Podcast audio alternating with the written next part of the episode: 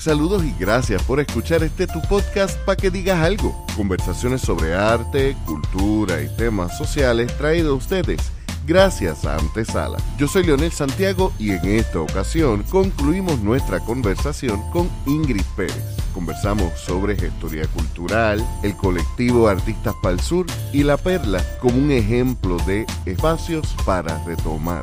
Espero que lo disfruten. Ella me llama y me dice que está pintando aquí en La Perla como una semana después. Y yo dije, contra, pues déjame ir a visitarte porque yo siempre voy al sur y te veo y tú estás acá en el norte, pues déjame ir a, verte y, hablar contigo un rato y qué sé yo. Vengo para acá, me siento allí con ella, que la pieza es la que está allí frontal, se llama La Guardiana de la Perla, del concepto Flamingo Invasion, que te tengo que explicar de qué se trata. Y hablando así con Robert, nos ponemos a hablar del arte y qué sé yo, y obviamente pues él me dice, esto que ella está pintando está bien lindo, pero nosotros tenemos problemas con el bombing and tagging de los grafiteros. Yo entiendo la cultura del graffiti.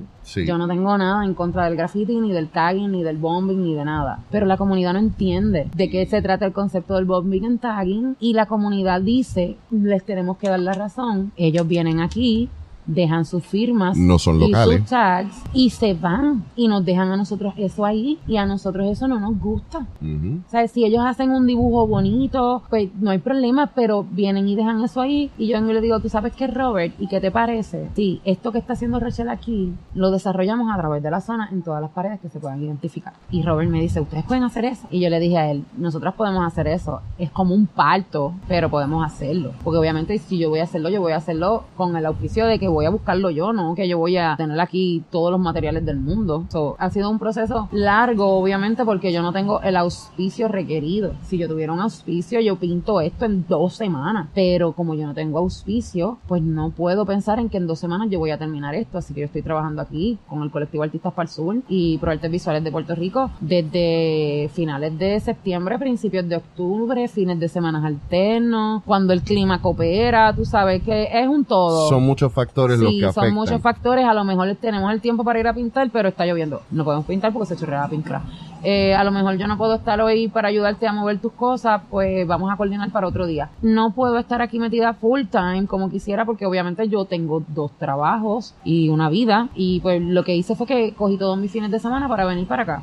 Y eso es durante Navidad, como estaba de vacaciones de, de las clases en el colegio, pues venía temprano. Para los artistas que querían venir temprano, pues estaba temprano por acá y después me iba a trabajar por, por la noche. Y eso es algo muy importante porque todo ser humano en nuestra cultura y nuestra sociedad se beneficia del arte en alguna forma u otra, pero muy pocas personas quieren pagar lo que el arte merece y vale. Ni lo entienden tampoco, ni entienden tampoco el concepto de la propiedad intelectual, ni, ni entienden el concepto de que esa pieza de arte, aunque yo te la haya pintado en el público, es mía, este, ni entienden el concepto de cuidarlo, sí tienen un concepto de apreciación, porque ahora acuérdate que vivimos en digo, y va a sonar bien feo, mano. Pero acuérdate que todo el mundo tiene dos vidas, tiene la vida de la casa y la de las redes sociales. Sí. ¿Entiendes? Y a todo el mundo le gusta tirar fotos y las piezas de arte. Fichureo. Ajá, ese fichureo y las piezas de arte para las fotos están bien chéveres y todo. Pero a la hora de la hora, pues el concepto de apreciación del arte y del valor real del arte, porque por ejemplo, con el impacto de arte en la zona, yo te puedo decir aquí que yo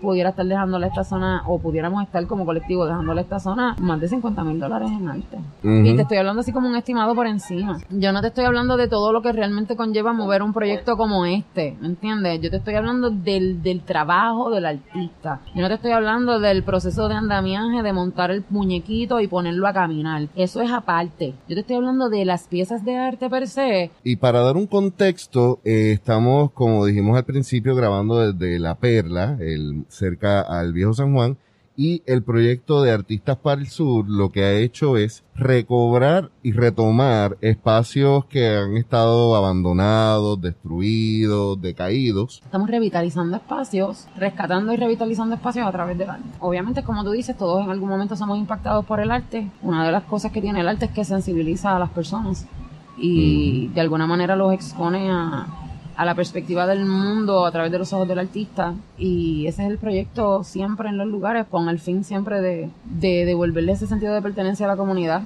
Y si ya lo tienen como lo es esta comunidad porque esta comunidad es bien celosa hacerlo mayor ponerlo más grande. Porque o la perla como barriada, como comunidad, es una comunidad bien celosa, independientemente de que esté abierta al público. Porque aquí el, local tiene miedo de venir. Por alguna razón. Siempre el cuco está ahí, o sea, y tú no te ganas la mala fama de gratis, ¿entiendes? Pero ya la perla, la perla es otra cosa. La Perla sigue siendo esta comunidad cerrada o esta comunidad bien recelosa, donde si tú faltas el respeto no se la van a dejar montar, etcétera, etcétera. Par de turistas lo supieron cuando quisieron venir sin mascarilla. Claro, pero esta comunidad es una comunidad abierta a la comunidad. Quiere decir que si tú estás en el casco urbano o allá arriba en la isleta de San Juan y te encuentras con la escalera, puedes bajar en confianza que no te va a pasar absolutamente nada. Siempre y cuando tú vengas con el respeto con el que yo iría a tu casa. Porque yo no voy a tu casa a dejarte basura en la calle o enfrente de tu casa o tirada en tu casa. Pues es lo mismo, porque esta es la casa de las personas que viven aquí. Son varios problemas. Una de las cosas que bonitas o positivas que tiene trabajar aquí o en cualquier comunidad es la posibilidad de reconocer o identificar problemas que los afectan como comunidad. Y eso es uno de los problemas más grandes. Aquí la gente viene y asumen que como esto es la perla pueden hacer lo que les da la gana, rompen botellas, dejan todo tirado por ahí. Hacen sus necesidades. Sí, hacen sus necesidades en la calle. Es bien y es bien loco porque aquí te sacan a pedrar. y lo vi yo con mis ojos, o sea, no me lo contaron, yo lo vi. Un muchacho se puso a orinar y era un local detrás de una de las paredes y lo cogieron y le entraron a pedrar, a pedrar a él y a todos los que andaban con él por estar orinando en la calle y se lo dieron, eres un puerco, yo no voy a tu casa a mear en tu casa, en la entrada de tu casa, yo no hago eso, porque tú vienes a hacer eso aquí. Y yo creo que es un asunto de respeto si es la doble victimización de, de, la comunidad que ya de por sí ha sido marginada, es como que ya están marginados, ya que carajo. ajá, y, y, y, eso molesta, ¿me entiendes? Y duele, molesta, duele. molesta porque esto es una comunidad donde viven personas que les afecta la peste orín, que les afecta la basura, tal cual le afectaría al que vive en Tintillo, o al que vive en Montelledra, o al que vive en Escantada, o al que vive en Country Club, o al que viva en Reparto Metropolitano, ¿me entiendes? O en Bélgica, en donde, sea es cuestión de respeto. Yo no voy a tu casa a mearme en la entrada de tu casa, ni hacer caca en la entrada de tu casa, yo no tiro basura en la entrada de tu casa. Pues tú no puedes venir a un barrio a hacer lo mismo porque simplemente sea un barrio. Y esa es la mentalidad general. No todos, porque aquí hay gente que hace lo suyo, ¿ves? Poner la basura en el zafacón y hacen sus cosas bien de afuera pero hay mucha gente que viene aquí con esa mentalidad de, ah, eso es un barrio más. Eso no importa. No importa, y esa es la mentalidad. Y es triste porque es un barrio más, pero es un barrio de tu país, y ahí volvemos otra vez al sentido de pertenencia. No estamos y un barrio con mucha, mucha historia. Es un barrio, yo lo digo de esta forma, y yo espero que nadie se ofenda,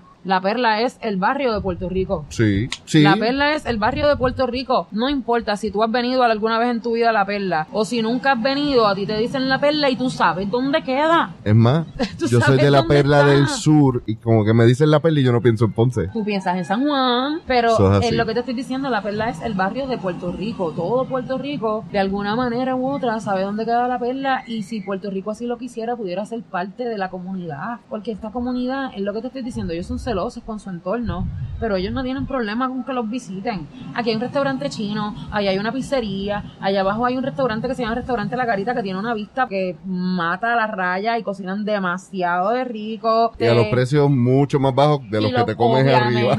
Obviamente los precios más económicos que arriba y la vista es mil veces mejor. Yo prefiero comer en La Garita que comer en la San Francisco. Aquí hay una guaguita de tripletas, aquí hay un señor que prepara sancochos todos los fines de semana, ah. vende shots de de monte, ¿me entiendes? Aquí hay una cultura económica bonita que promueve que promueve el desarrollo de la comunidad. Exacto, que, no, es dinero que se queda. Que es dinero que se queda aquí, es dinero de aquí para aquí porque los negocios de la comunidad pertenecen a la comunidad. Punto aparte es de alguien de la comunidad, la pizzería de Fabi es de alguien de la comunidad, el food truck es de alguien de la comunidad, la garita es de la cuñada de esta chica de aquí al lado, o sea, son negocios que se nutren de la misma comunidad y de la gente que viene de afuera, porque no importa que esta comunidad no sea tratada con la misma premura que es tratada o que es tratado el casco allá arriba, la isleta, esta comunidad es una comunidad activa. Aquí siempre hay gente y cuando todo allá arriba cierra, la gente se mete para acá abajo. ¿Me entiendes? Pues aquí lo que la comunidad realmente necesita es un poco de sentido común de parte del visitante, de que entienda de que aquí hay zafacones en todas las esquinas, que llevar la botella o la basura, la basura el zafacón es bien sencillo, que si te estás orinando, pues tienes que buscar dónde hacer pipi. No puedes ir a hacer pipi o caca frente a la entrada de la casa de alguien porque es una porquería. Es tan simple como eso. No, o, en las áreas donde están pintando, que vi los videos que subieron hace unas semanas. No, yo me, me eso, eso, es otra cosa, ¿ves? Yo no voy a pelear ya. no vamos a hablar yo no voy a pelear ya, ya. Hablemos entonces de cosas más bonitas. ¿Cómo ha sido la, la respuesta del público? Del local, de los residentes y de los turistas. Eso es así. Ok. Pues mira, del local, al principio, esto es como todas las comunidades. Todos los barrios tienen su propia idiosincrasia. Eso tú no se lo puedes quitar a ninguna comunidad. Eso es así. En esencia son los mismos, pero todos tienen sus propias particularidades. Sus propias particularidades y maneras de hacerlas. Así que cuando yo vengo a trabajar a la zona con el colectivo de Artistas por Sur, es Robert el que nos da ese... La verde. Y nos empieza a arar el camino. Robert fue al edificio donde están las preciosas y habló con el dueño para que nosotros o Ralph pudiera desarrollar su pieza ahí o pudiéramos incluir, incluirlo dentro del catálogo de piezas que está desarrollando el colectivo. Igualmente él ha ido a hablar a otros sitios. So, Robert fue quien empezó a talar ese camino. Ya entonces después nosotros empezamos a seguirlo caminando y hemos hecho unos nexos bien bonitos en la comunidad. Ya la gente nos conoce. Por ejemplo, a veces yo estoy caminando por ahí que mi tío, mi familia, yo tengo todavía familia paterna que vive aquí. Y a veces pues voy a ver a mi tío o lo que sea que... o sea, tú ya, ya tú tienes una conexión previa. Mira, yo tengo una conexión con la perla muy bonita. Muy bonita porque toda mi familia paterna nació aquí. Mi papá y sus nueve hermanos, o sea, son diez, nacieron en San Juan y se criaron en la zona. Todavía yo tengo sobrinos que viven aquí, primos que viven aquí, tías que viven aquí, tíos que están aquí también, que ya yo visitaba La Perla. O sea, La Perla no es un sitio desconocido para mí, yo creo que siempre lo he dicho, es uno de los sitios míos favoritos de la vida. Mm, tengo un rinconcito por allá más adelante, más cerquita de allá de la muralla del morro, que uno baja por unas escaleritas y tiene una terraza bien chévere, ese mismo. O sea, que cuando yo quería como que un espacio para despejarme, yo venía para ahí. Si tenía ganas de janguear, venía para ahí. Siempre terminaba aquí. Cuando tú quieres un jangueo tranquilo, la realidad es que la gente piensa que meterse aquí es como, ay, nada que ver. Aquí los jangueos son súper más tranquilos que en cualquier otro negocio porque tú tienes la costa, no tienes que estar 100% encerrado en un local. Puedes caminar con tu trago tranquilo por ahí si estás bebiendo. Si fumas, puedes fumar en paz por ahí, nadie te dice nada. O sea, aquí los jangueos son bien dispersos, no está la gente conglomerada en todas partes. Lo que sufrió mucho la perla también fue la mala publicidad de cuando en los 90 hubo la explosión de crimen que hubo aquí, que fue por la, cuando empezó la epidemia del crack en Estados Unidos. No he visto mucho estudio haciendo una correlación, pero es en el mismo momento que Pedro Rosselló tuvo que poner la mano dura contra el crimen, tuvo entre comillas, porque eso fue una pachota horrible. La mano dura contra el crimen siempre fue discrimen. Exacto. La mano, la mano dura, contra el crimen se metió en los caseríos y en las barriadas y nunca pilló un criminal de cuello blanco que son los verdaderos peces gordos. O sea, eso son hipocresías, punto. Es manera de, de, llenarle los ojos a la gente y decir que están haciendo algo. Publicidad barata. Y la realidad es que la perla si sufre su estigma, lo sufre por mérito, ¿me entiendes? No lo sufre de gratis. El que tiene fama de pillo, tiene fama de pillo porque es pillo, ¿me entiendes? Así que si tú tienes una mala fama en tu barrio es porque te la ganaste a pulso. Pero, eso ha cambiado. claro. Eso es lo que quiero decir. La zona, la zona se ha convertido en otra cosa y ya venía trabajando en esa en ese cambio de imagen hace mucho tiempo y fue despacito lo que terminó de darle ese wash out a esta comunidad. El gringo que viene de visita viene a buscar dónde se grabó despacito.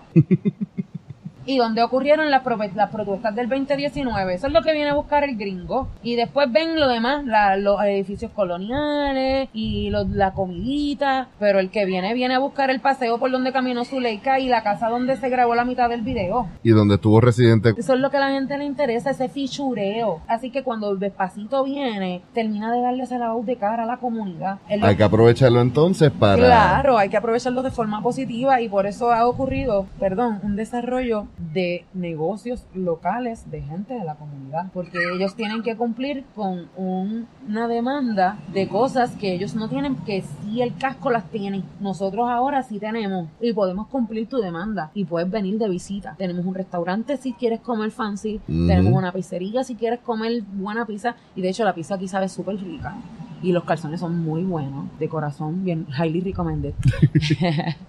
Tienen un restaurante chino, aquí pasito a pasito se come una carne ahumada divina y una morcilla que ni te cuento. Ellos han provisto de la, a la zona de la demanda de las cosas que ellos necesitaban para hacer un lugar completamente accesible para el desarrollo. Y aquí, antes de yo ver tanto local, mientras yo empecé a trabajar, veía más turistas. O sea, yo he visto cómo ha crecido. Cómo el flujo de gente ha ido cambiando. Qué bueno. La realidad es que aquí sí se metían locales, pero se metían más chamaquitos. O sea, que los chamacos nosotros somos atrevidos y qué sé yo, pero gente cuarentona, cincuentona, eh, familia. Cuando yo empecé a trabajar aquí a finales de septiembre, principios de octubre, yo no lo veía. Ni hemos visto caminar aquí cuatro familias les he contado. Ahora sí se ven. Ahora yo lo puedo ver y inclusive puedo ver más flujo de gente desde que se comenzaron a desarrollar piezas de arte versus cuando no las habían. A eso le puede sumar el hecho de que esta zona por la pandemia es como que súper recomendada para poder tener un buen rato, ¿ves? Estás completamente al aire libre y no tienes que quedarte estoqueado en una sola zona, puedes caminar toda la zona, escoger una zona alejada. Eso es un espacio bien propicio o, es un jangueo pandémico, como digo yo, es como un jangueo pandémico porque tienes el espacio nutrido y amplio para tú poder darte tu espacio de distanciamiento personal, te puedes dar el palo, puedes comer, a veces meten música en pasito a pasito, que este espacio también ha visto ese desarrollo porque aquí las actividades de ocio no han cesado una vez se pudieron abrir cierta de cierta manera los comercios. Lo que pasa es que obviamente tú sabes que aquí las cosas corren distinto y la policía no siempre se mete aquí, se meten, pero es como para decir que están haciendo, porque para eso se meten, porque al otro día todo está abierto. a mí me vuelvo y digo, lo que me ha estado interesante es que las noticias que he leído es que quienes han evitado que, que por ejemplo turistas vengan y esparzan más el virus, es que le han entrado a bofetadas a quien ha estado sin una mascarilla. se lleva una bofetada el local, se lleva una bofetada el, turista. El, que no lleva el que no llegue con la línea de respeto que ellos desean. Todos los barrios tienen puntos de droga, tú no puedes pasar por el punto de droga aquí con la cámara prendida porque te van a sacar sonado. No puedes de aquí, de, la, de Bélgica y de, cualquier, desde donde sea. No puedes prender el teléfono, punto. Pues entonces no seas maquillado, suelta el cabrón teléfono. Simple, una regla bien sencilla. Simple, igual que la basura. Lo mismo, al zafacón, tiene ganas de ir al baño, busca uno. O si no, busca una esquina donde nadie te vea, coño, no le entrada una, casa. Y nada más, son cosas bien sencillas que yo creo que cualquiera las puede seguir, es como que bien básico. Retomando entonces lo de Artistas para el Sur, no solamente han trabajado en el área de la perla con artistas del área sur, han trabajado con artistas de la isla, pero también me estaban mostrando primero unos, unos rostros que estaban pintados por... Ok, al final del corredor hay una pieza de arte que está titulada Las Preciosas. Sí, no, pero me refiero a la, los de los cantantes. Ah, ok, ok, estás hablándome de las piezas del salsa. Mira, la pandemia explota el marzo del 2020, right? Ahí es que como que se vuelve como que todo el mundo, ah, la locura. Estaba ocurriendo el Día Nacional de la Salsa en Puerto Rico. No sé si te acuerdas que el primer caso fue como de ahí. Sí. Como que el que marcaron como primer caso fue de ahí. Este muchacho vino para Puerto Rico para el Día Nacional de la Salsa. Él es grafitero, le mete muy duro. Y tuve la oportunidad de hablar con él recientemente y, y me contó que él aprendió a pulmón, a él no cogió clases de arte ni nada de eso. Él ha perfeccionado su arte él. Y eso a mí me parece más virtud que cualquier escuela. Pues el negocio se llama Pasito a Pasito y partiendo desde Pasito a Pasito hacia atrás o hacia más, más adelante, hay muchas caras. Todas fueron dibujadas por este artista peruano que queda varado en Puerto Rico cuando empieza la pandemia porque no están permitiendo la entrada de nadie a su país. Así que se tiene que quedar varado en Puerto Rico, vive en Puerto Rico un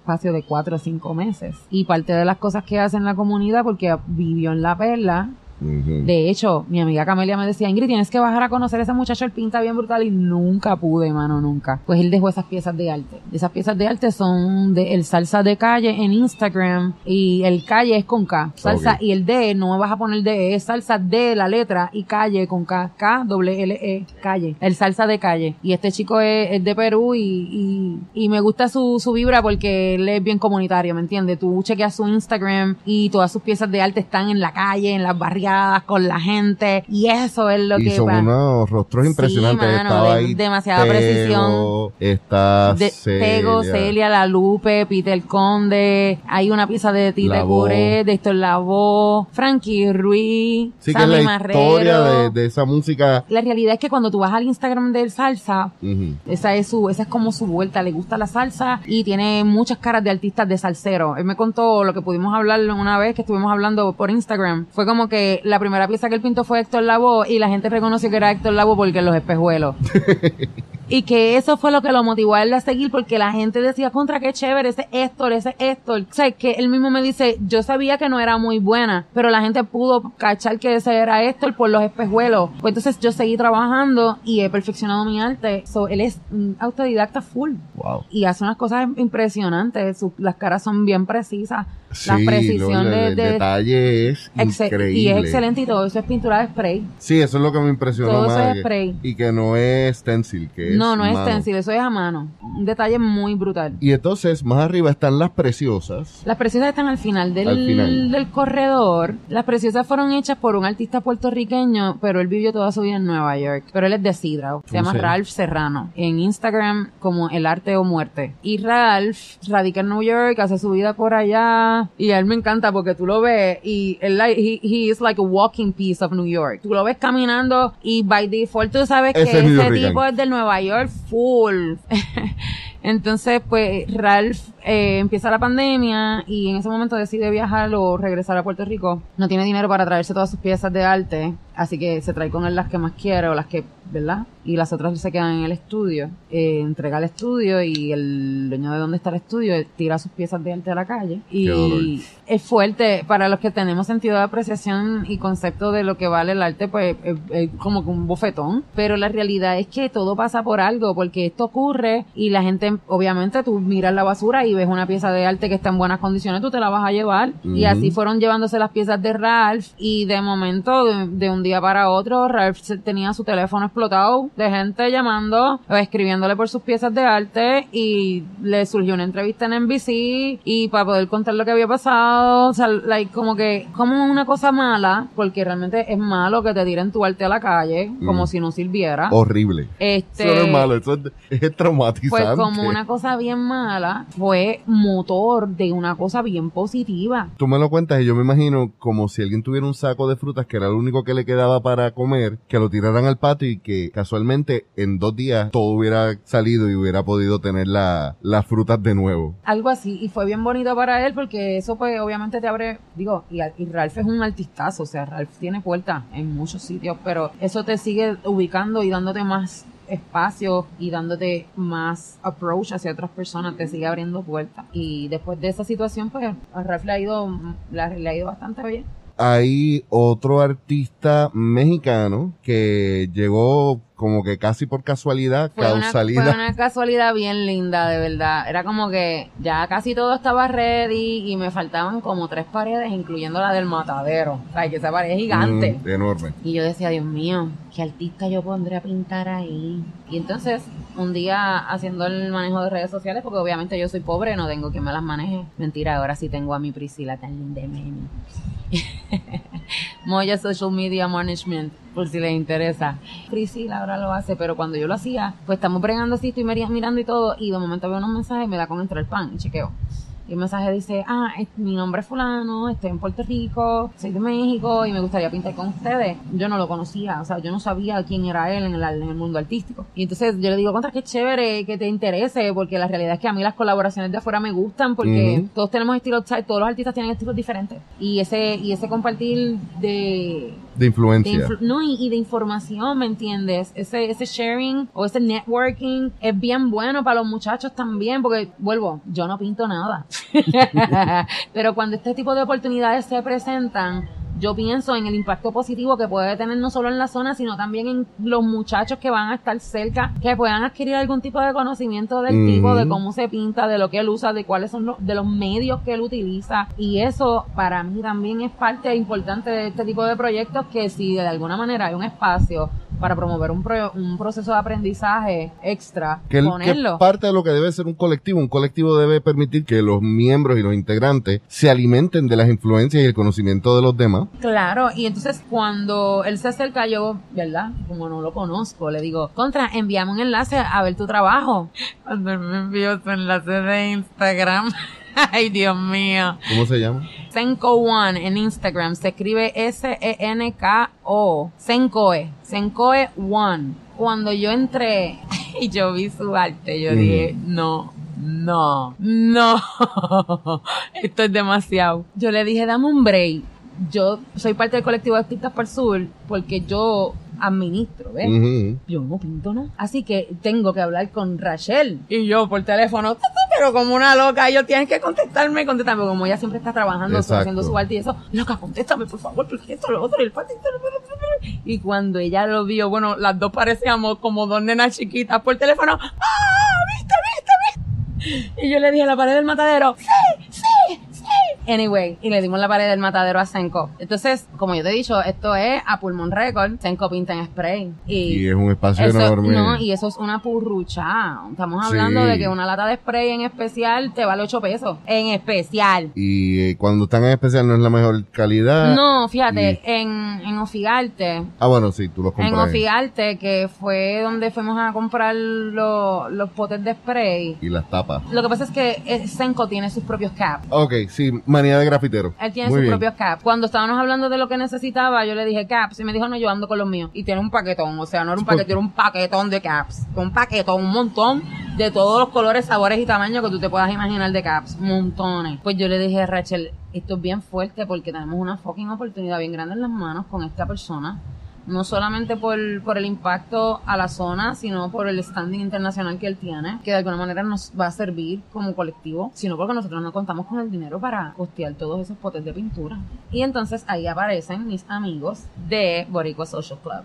Boricua Social Club es, es un grupo de, la diáspora. Vamos a empezar por ahí. Yo conocí a uno de los fundadores aquí mismo en la zona. Un día él estaba aquí jangueando con otra persona y yo estoy, ya tú sabes, para arriba y para abajo, moviendo andamios, llevando potes de pintura, en lo mío. Y viene y me dice, oye, ven acá, tú eres la que estás pintando. Yo le dije, no, yo no estoy pintando, pero yo no pinto nada. Yo estoy ayudando a los muchachos. Y pues estoy, ¿verdad? Trabajando en mover el proyecto y en que el proyecto engrane, etcétera. Y él me dice, contra, esto está bien chévere. Entonces tú le notas la acento que es ese puertorriqueño que viene de allá. Y nos ponemos a hablar y, qué sé yo, y yo lo veo a él súper pompeado. Pero yo no entendía a qué niveles él me podía ayudar, ¿me entiendes? So, cuando él me habla de ofrecerme ayuda, pues yo dije, contra, qué chévere, tengo una mano a lo mejor para que me ayude a cargar andamio, a pasar el rol, lo que sé yo. Esa era mi, mi mentalidad porque yo no sabía, qué alcance o, o, cómo nos podían ayudar. Pues resulta que estos dos seres, él y su esposa, son puertorriqueños de la diáspora de segunda generación. So, no nacieron. Ellos no nacieron. Ellos se desarrollan en Estados Unidos, ellos trabajan para Atlantic Records, regresan a Puerto Rico a vivir a Puerto Rico y ellos quieren cooperar con Puerto Rico, pero ellos no quieren hacerlo a través de ningún...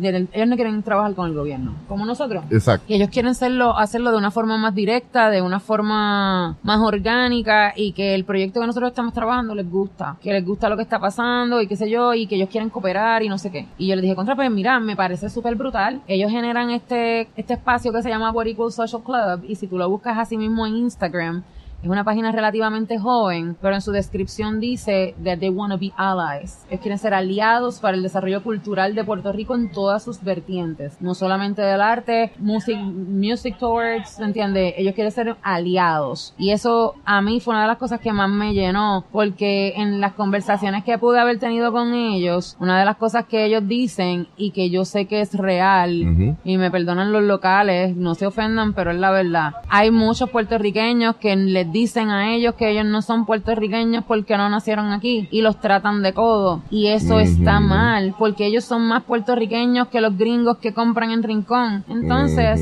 si nosotros como locales que queremos nuestro país para nosotros, y esto es una cosa, esto es una lección que yo le di a alguien y esa persona me lo agradece ahora, porque puedo entenderlo, porque a veces uno se enfoca tanto en que los gringos invaden, los gringos invaden, los gringos invaden, y la cogemos en contra de todo lo que viene desde allá, inclusive de nuestros hermanos de la diáspora que muchas veces viven en la añoranza de regresar y de, contribuir de alguna forma. Entonces les damos de codo y ellos se sienten no solo rechazados, sino que no encajan. Y no es eso, es que nosotros queremos ser tan puertorriqueños en ciertas cosas, en algunas, porque para otros somos unos cabrones, perdónenme, pero es la verdad queremos ser bien puertorriqueños por unas cosas y tú no eres puertorriqueño porque no naciste aquí. Ah, pero j no nació aquí y es bien puertorriqueña. Entonces no podemos ser tan hipócritas. Tony Croato no es ni... Claro, Tony Croato es más puertorriqueño que todos los cabrones puertorriqueños de este país y era argentino. O sea, y estamos hablando de un señor que se enamoró de Puerto Rico y le sabía Puerto Rico del, desde la A hasta la Z. Y sus hijos son puertorriqueños. Sus hijos son puertorriqueños. Y estamos hablando de un hombre argentino que se declaró puertorriqueño y nosotros se lo aceptaba, ¿no? Cuando oíamos en la puerta un niño se llama Jesús, buenos días. Esa canción no es más puertorriqueña porque no, no, no es más Puerto Rico y es de un argentino. Váyanse en el carajo. Es una hipocresía gigantesca tener ese recelo con la diáspora cuando ellos tienen más derecho que cualquier otro ser humano que venga a invertir a este país. Yo le digo a la gente, no podemos hacer en esa lucha o en esa tirajera o en ese tirijala con la diáspora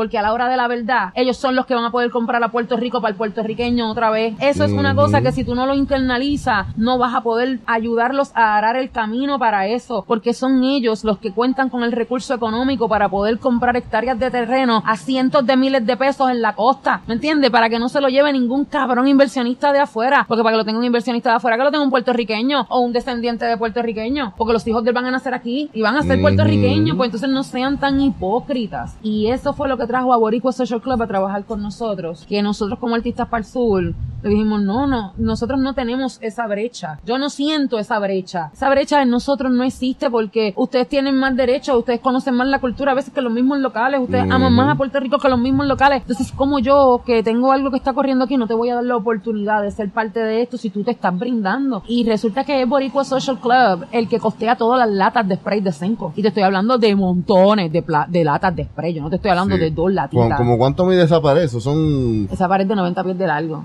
De alto no te puedo dar un alto porque realmente nunca lo voy a poder medir. Yo no tengo una, una un aparato que me ayude a medir el alto de ese edificio ese edificio es enorme, es un edificio colonial, o sea, estamos hablando de un edificio de techos altos y la pared de largo por lo menos tiene 90 pies. Que fácil son 60 pies también de alto. En materia de altura, de largo, te puedo decir que son 90 pies porque de largo yo sí lo pude medir. En materia de medidas aproximadas, sumando aquí eso, pues son 90 pies. Que ahí se van litros y litros y litros. Lo que pasa es que la pintura acrílica es relleno, porque Senko y su novia Valentina, porque el copy de al lado lo pintó su novia. Uno lo pintó Senko y el otro lo pintó la novia. Que ellos trabajan juntos, ellos viajan juntos y trabajan juntos. Y ella pinta muy lindo también. Y de hecho, si bajaste por esta cuesta de aquí, no sé si te fijaste que había una nena de cara con una carrercita. Eso lo pintó Dalila Pinci, que es hermana de Valentina, la novia de Senko. También es parte de una pieza de arte del colectivo Artistas para el Sur. Y esa niña vive en Suiza. Y son colaboraciones, y es lo que te digo, son colaboraciones bien orgánicas, son cosas que se han dado solas. ¿Sabes? Que no es como que yo las he ido buscando. De hecho, a mí me faltaban artistas como para la pared del matadero. Me faltaba un artista y yo decía, Dios mío, ¿quién se la voy a dar? Y de momento aparece Senko. Y yo digo, diantre, tremendo artista para esta pared. Y cuando él se pone a pintar, que él me dice, yo voy a hacer dos coquilles. Y yo dije, anda, para el carajo. y me dijo, yo voy a hacer dos coquilles hasta donde me llegue el palo del rolo. Yo la gente me dice, hecho un dron. Yo no quiero un dron, yo hmm. quiero un bote, así sea una lancha de pescar. Que yo me tiré a correr, te lo juro, que yo me tiré a correr toda la costa, desde las preciosas hasta acá al frente. Es todo lo que quiero. Yo no quiero ver el proyecto desde un dron. Un tiro de un dron obviamente es una cosa bien chévere. Yo necesito verlo con mis ojos. Mis ojos tienen que tenerle esa apreciación visual. Esa imagen yo tengo que, yo tengo que tenerla en mi mente forever. Y eso tiene que pasar cuando yo termine este proyecto. Si hay alguien allá afuera que quiera darse una ride en bote conmigo, la vamos a pasar súper brutal y de paso pues vemos las piezas de arte desde afuera. Nuevamente, buscando el networking. Networking, baby, porque yo no tengo el bote, pero sé que la vista debe ser el de, pero rajadora de mente, porque obviamente yo lo tengo de frente, pan, y yo me puedo parar y verla de frente, pero no es lo mismo yo estar en el mar y tener la oportunidad de ver el tamaño real a distancia de esa pieza de arte. Tú te paras frente a esa pieza, tú miras los coquis para arriba porque es que son bien grandes. No, los puedes apreciar. tienes que, tienes que hacer así, para arriba, porque si no, no puedes. O sea, tienes que subir la cara para poder mirarlos bien. So, de lejos deben de verse como que, wow, súper impresionante. Y hablamos un poquito entonces del proyecto de los flamingos. Ay, mira, Rachel es, tú dices que Rachel se parece mucho a mí y todo el mundo dice, ustedes son mm, hermanas. Sí. Y yo la miro y digo, nosotras somos fusión. yo sé que si ella escucha este podcast se va a reír mucho. pues mira, Rachel tiene un concepto que a mí me gusta que Rachel lo hable porque ella lo explica bien brutal, pero yo te lo voy a explicar cortito. El flamingo es un ave que se ve con mucha más frecuencia, no sé si es endémica de la Florida, pero es un ave que se ve en Estados Unidos. Entonces, obviamente, la gente ve los flamingos y dice, ¡ay, qué lindo! Y ella le hace los ojos bien brutales, o se ven bien lindos. Y todo el mundo, ¡ay, el flamingo, qué lindo! La gente no entiende que detrás del concepto del flamingo hay una historia muy, muy chévere. Es este concepto de que el flamingo es el que viene de afuera, por eso se llama Flamingo Invasion. Mm. del gringo que viene de afuera a invadir aquí adentro. O sea, una forma de protesta Es correcto, gráfica. es correcto, gráfica de la invasión o de la nueva población de gringos, porque no es la primera vez que esto pasa, que vemos como que una fluctuación mayor de gringos en la zona. Todo ocurrió en una época en los 90 también, y de momento se fueron, pero han regresado. So, estamos viendo más la gentrificación en sitios como Rincón, Aguadilla, Isabela, Santurce. Arecibo, Santurce, Calle Loíza, Ocean Park, Condado. Estamos viendo más presencia de americanos y el concepto de Flamingo Invasion no es nuevo, pero es ese concepto que apela a que estamos siendo invadidos de nuevo. Por eso la pieza que ella tiene de arte aquí se llama La Guardiana de la Perla. Es una chica ñangotada, traje de baño amarillo, pelo pelú así, un tono de piel cremosito así Mm. como nosotros. Digo, puertorriqueños en todos colores y sabores, pero ella pues le dio un concepto más. Y entonces tiene muchos flamingos a su alrededor y se ve bonito. O sea, tú te paras en la pieza y tú dices, ay, qué chula. Pero cuando tú conoces el concepto de Flamingo vuelve creepy. Invasion y tú ves que la pieza se llama La Guardiana y ella está ñangotada mirando, entonces tú ves en el background, tú te das cuenta de los dibujos de montañas de colores básicos como anaranjado, rojo, las palmas son de unos colores bien básicos. O sea, el, el concepto de esa pieza de arte, si tú aprendes Visualmente chocante. visualmente chocante si tú sabes de qué se trata el concepto del artista de Flamingo Invasion. Si tú no sabes de qué se trata el concepto del, del Flamingo Invasion, pues tú vas a ver esa pieza de arte como una pieza de arte bien linda y es una pieza de arte bien linda. No importa que tú conozcas el concepto de Flamingo Invasion, pero al tú conocer el concepto, tú puedes apretarla más y decir, coño, es verdad. Nosotros entramos por ahí, pero yo Sí. creo que yo no te paré allí, ¿verdad? No. Pues esa pieza de arte es frontal y es una muchacha de baño amarillo, con los pies en el agua, se ven montañas pequeñitas de fondo en colores básicos, algunas palmas, matas, flores y hay varios flamingos. Eso es el concepto. Igualmente, ella tiene una pieza en Yao Chromatic que es bien linda porque es una garza endémica de Puerto Rico, ¿right? Mm. Entonces, la garza tiene gafas y en la silueta de las cosas que se ven en la gafa hay Hay un un flamingo. flamingo.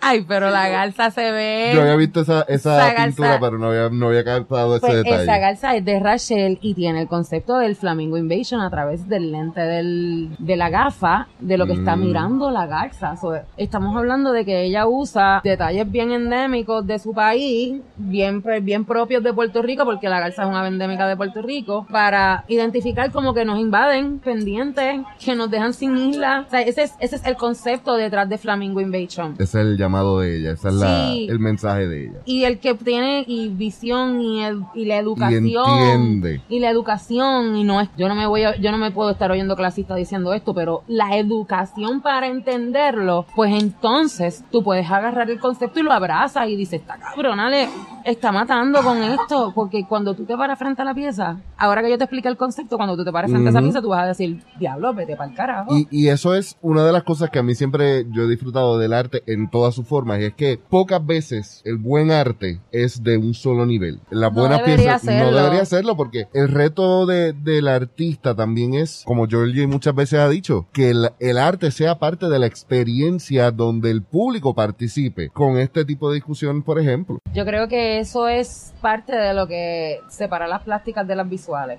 Y es que el arte visual debe fomentar un, un de todo. De todo lo que entretenga la vista y, y le dé espacio al oído. ¿Entiendes? Las plásticas encajan ahí, pero la visual es, es un poco más amplia. Ahí, ahí cabe la cinematografía, ahí cabe la fotografía, ahí caben otras cosas que en las artes plásticas solamente no caben. Entonces, la Central High no se llama la Central High de artes plásticas, es de artes visuales. ¿Entiendes? Ah, Aquí, la, la escuela de arte del área, de la zona, la Central High, no es de artes plásticas, es la Central High de artes visuales. Es cierto. Y en la Central High de artes visuales dan todo, dan desarrollo de ¿sabes? diseño de moda, arquitectura, fotografía, cinematografía, dan todo. ¿sabes? Y por eso es más amplio y, y es parte de lo que siempre queremos trabajar, como todo lo que hacemos. Que los espacios sirvan para desarrollar otras cosas que se puedan enganchar. ¿Me entiendes? Por ejemplo, nosotros queremos hacer una actividad de inauguración aquí, pero no queremos que solamente sean las piezas las que resalten, sino queremos darle espacio a otras personas para que también trabajen o expongan su arte en el medio que lo trabajen. Que el espacio sea el medio para que tú puedas seguir desarrollando alrededor de Para la pasa. colectividad. Seguro, y todo el mundo pueda seguir disfrutando de lo mismo, ¿me entiendes? Porque al fin y al cabo, arte visual es todo lo que entretiene a la vista. Bueno, pues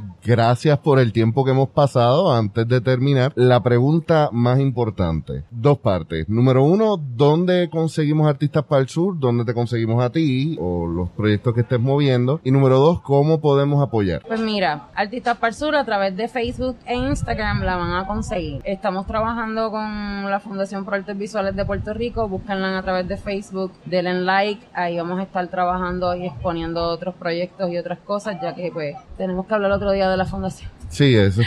Es otra cosa, es otra vuelta. Es, sí, para esa abajo yo, no te preocupes. Y como pueden cooperar, pues nada, a través de la página de Instagram y, Facebook nos pueden escribir si desean donar pintura. Tengo unos donadores que todos los meses me envían algo. Es bien lindo ver cómo la gente a través de entrevistas bien spare que hemos dado del proyecto se han identificado con el proyecto y como no estamos trabajando con el gobierno, mira esto.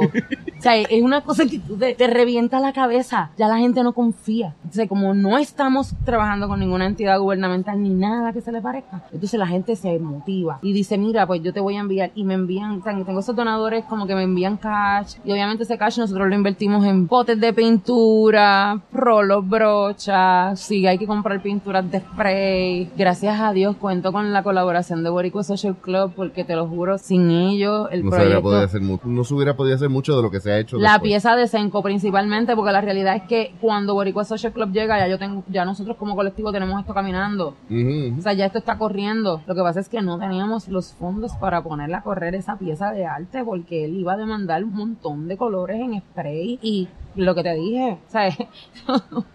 Tú vas a comprar un pote de spray, el más barato en especial 8 pesos. Los black, los gold están en 10 en especial, porque si no están en especial valen 14. Y tú sabes, 14 pesos un pote de spray y tú dices, diantre, es un boquete bien grande en bolsillo. Pero nada, nosotros aceptamos cualquier donativo, pinturas que ya estén empezadas, nosotros las aceptamos. Colores a veces que tú tienes en tu casa que tú no dices, yo no sé qué yo voy a hacer con eso, pues tú me llamas y nos encontramos, me la puedes entregar y nosotros hacemos buen uso de ella. Eh, las bases de los rolos que no quieran, que quieran salir de ella. Nosotros aceptamos todo, porque lo que nosotros no conseguimos por donativo, digamos, y a veces lo tenemos que comprar, ¿me entiendes? Obviamente yo no cuento con unos fondos, así que los fondos míos soy yo y lo que la gente me provee. Y hay veces que me toca invertir mi dinero, porque quiero que las cosas salgan.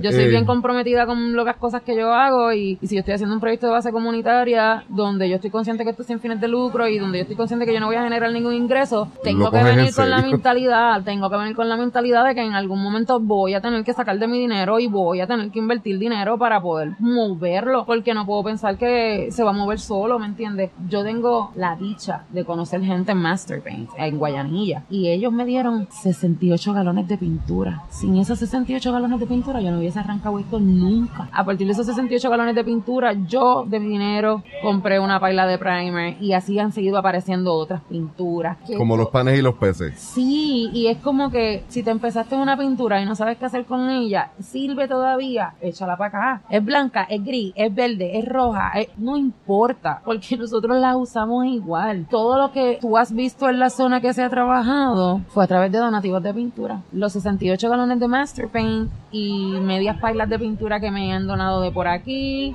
y otras cosas de por allá, eso que donativo, lo que sea. Nosotros cogemos todo, brochas en buenas condiciones, rolos en buenas condiciones, bases de rolos, palos, extensiones de palos, este, you name it. Y si apareciera un sponsor que dijera, mira, nosotros te queremos sponsorear estas cosas, bienvenido también. Bienvenido sea. Nosotros no nos cerramos a las ayudas e inclusive nosotros no queremos trabajar con el gobierno, pero hay gobiernos o hay municipios con los que yo sí trabajaría. Por ejemplo, yo sé que en Ponce ahora yo sí puedo extender la mano porque quien está en, a cargo de cultura es tremendo caballero. Eso es un donzón, o sea, que ese caballero... Un señor de usted tenga. Sí, sí señor, yo puedo poner las manos mías en donde sea por ese señor porque la realidad es que ya yo he trabajado con Ernie mucho antes de que Ernie fuera el director de cultura del municipio. ¿Me entiendes? Así que si Ernie quisiera llamarme y decir, mira, Ponce quiere trabajar con ustedes, yo voy corriendo a donde Ernie porque yo sé que yo puedo contar con Ernie, porque yo sé que Ernie es línea, pero el resto de los municipios no puedo porque no los conozco. Porque no los conozco. Y la realidad es que ya yo tuve una mala experiencia con un municipio así que independientemente que el proyecto sí se diera, como no se dio bajo los términos que yo se los monté, para mí no fue una buena experiencia. Aunque el proyecto se dio con ningún municipio. Prefiero sudármelo, llorármelo, pelarme en bolsillo moviendo mi proyecto que volverme a envolver con otro municipio que no se deje llevar por lo que yo le estoy diciendo. Yo te estoy montando el muñeco porque las cosas tienen que ser así. No es porque yo me lo estoy inventando, ni porque yo te quiero sacar más dinero de la cuenta. Está horrible, mano. La inversión cultural aquí es bien dura con los municipios. Eh, es un problema porque por eso empecé por ahí con esas preguntas porque la experiencia de, ver a muchos eh, gestores culturales tener la frustración de no poder lograr lo que podría levantar a grandes comunidades en el área sur, por ejemplo, proyectos que se pudieron haber hecho en Guayama, proyectos que todavía estamos esperando en Ponce y otros proyectos que a veces ni, ni salen porque a uno no le da ni la, ni el interés, pero esto visibiliza y lo repito, yo creo que esa es una de las palabras claves de este podcast. No solamente las necesidades de los artistas, sino los logros que estamos haciendo. Lo que hacemos con bien poquito, con bien, bien. La magia que hacemos con lo poco. Es bien cuesta arriba todo. El acceso a las ayudas, el acceso a, las herramientas. A las herramientas, el acceso a todo es bien cuesta arriba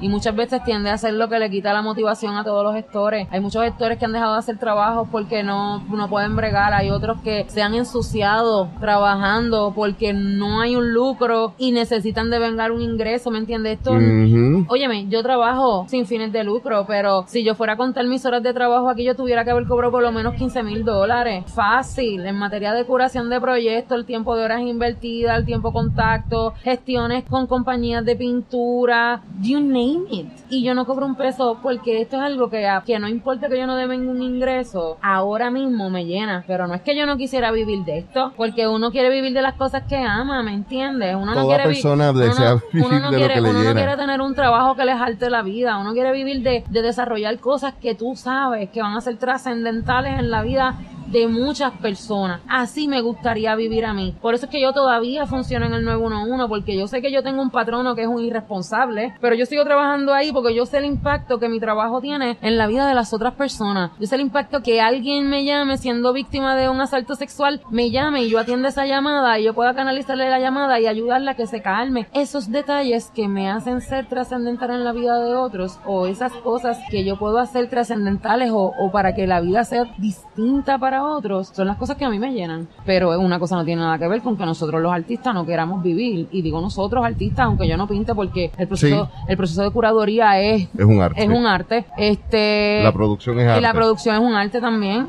Nosotros queremos vivir de lo que nosotros amamos hacer, porque a través de lo que nosotros amamos sabemos que podemos aportar a otras personas a su desarrollo como individuo e inclusive con esto, por ejemplo, al desarrollo de la comunidad. Y yo creo que esa conclusión es súper importante todo artista aspira a vivir de lo que ama y a tocar la vida de las personas a su alrededor. Ingrid, de verdad, gracias por este rato. Gracias, a ti por bajar desde allá, digo, por subir desde allá. Tenemos que entonces agenciar otro más para hablar con los muchachos de Artistas para el Sur. Claro, a lo mejor. A una mesa redonda. A lo mejor sí, sí, o, tal vez los muchachos que están allá. Sí, no, Antonio de Peñuela, ve, porque si algo nosotros quisimos fue como que traer artistas de, o sea, no, no los mismos, no los, no los de siempre. Y antes de irnos, habías hablado de La Perla para la Perla. ¿Qué proyecto, una vez termines aquí, para dónde va? Pues mira, cuando yo termine aquí, voy a entregarme a la fundación. Creo que el desarrollo de la fundación es bien importante para las artes visuales del país. Pues entonces, no me des más detalles. No te doy más detalles, te cuento después. Porque vamos a tener que tener otra conversación del tema. La realidad es que que ese proyecto está ahí y, lo quiero abrazar bien, quiero, quiero darle buena forma porque quiero que Proartes Visuales de Puerto Rico sea el medio para que artistas que quieran desarrollar X o Y proyectos, ya sean, no sé, festivales de arte o a lo mejor un desfile de modas o a lo mejor algún proyecto de cinematografía, tengan un espacio, un lugar donde desarrollar o llevar su propuesta y nosotros como fundación tener el monto para inversión. Es una vuelta bien bonita donde lo que queremos es servir de medio para que el desarrollo de las artes visuales siga creciendo. En Puerto Rico hay excelentes cinematógrafos que no tienen exposición, hay arquitectos paisajistas que eso también es un arte, que no tienen oportunidad de desarrollo. son cosas que yo he planteado en mi mente y quiero, quiero como que desarrollarlas bien. Ya la fundación está caminando, pero quiero como que darle toda esa forma, quiero como que esculpirla bien para Pues ponerla a entonces trabajar. tienes eh, el endoso de que en par de meses vamos a tener que sentarnos a hablar de Sí, nuevo. tenemos planes de finalizar aquí ya para marzo, finales de marzo, so ya después de marzo empiezo a abrir por ahí para abajo